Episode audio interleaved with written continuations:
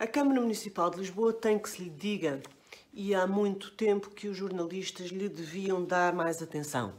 Quem diz os jornalistas diz os analistas políticos e os comentadores. Por várias razões que lhe dão uma importância especial. Uh, primeiro, porque é a maior cidade do país em população e em centralidade e é a sede do governo. Porque tem um orçamento superior a mil milhões de euros, já dá uns anos a esta parte, e porque dali saem governantes nacionais. Já uh, dali saíram dois primeiros-ministros e um presidente da República. O Partido Socialista considera que este lugar lhe pertence por direito próprio e fez uh, da Câmara de Lisboa uma espécie de centro de estágios. A Câmara Municipal de Lisboa é a Academia de Alcochete do Partido Socialista.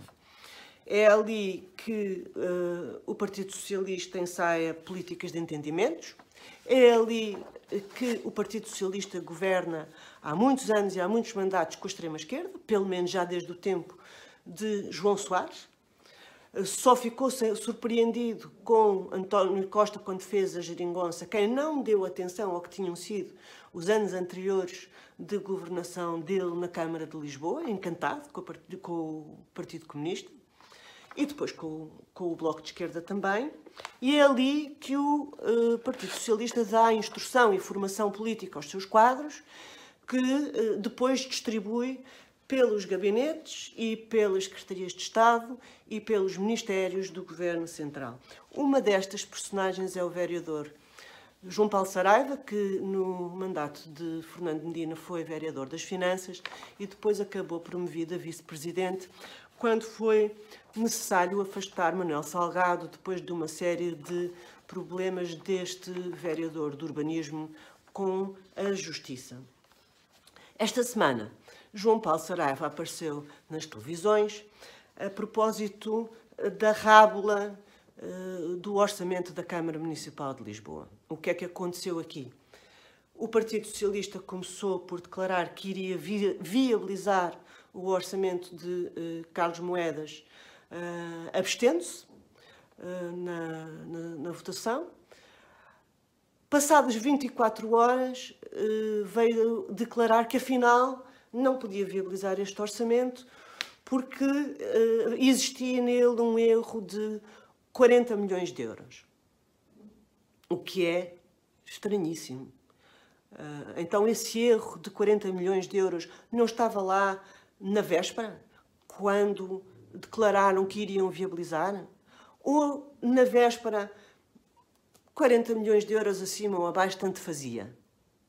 Ou, afinal, no dia seguinte, o Partido Socialista compreendeu, caiu em si, afinal não podemos viabilizar um erro de 40 milhões de euros. Nada disto está bem contado, porque nada disto é verdade.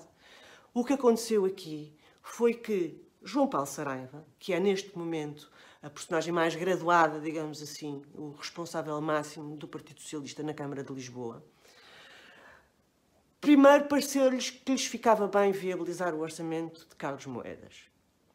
Depois, no dia seguinte, pareceu-lhes o contrário, porque esta também é a profundidade das suas convicções políticas. e, portanto, como no dia seguinte se convenceram do contrário, declararam o contrário. E encontraram estes 40 milhões de euros. Perante o escândalo que isto causou no comentário, no debate nacional, uh, voltaram atrás e acabaram por uh, efetivamente viabilizar o orçamento de Carlos Moedas, fazendo perder tempo, fazendo perder mais de uma semana com este, com este assunto. Uh, este é o PS sempre, é o Partido Socialista, que promove e que deixa subir a lugares cimeiros este tipo de personagens, que são personagens rancorosas e que fazem valer o seu poder a qualquer preço. Também vimos esta semana Pedro Silva Pereira na televisão a insultar os jornalistas porque os jornalistas apresentaram dados com os quais ele não concordava. E vimos uma entrevista de José Sócrates, sobre o qual não vale a pena dizer muito. A única coisa que essa entrevista mostrou foi uh, José Sócrates como sempre, como sempre o vimos. É preciso que algum dia os portugueses compreendam esta verdade simples. Não foi José Sócrates que destruiu o país. Foi o Partido Socialista que produziu José Sócrates. E foi o Partido Socialista que fez José Sócrates primeiro-ministro. E foi o Partido Socialista que destruiu o país.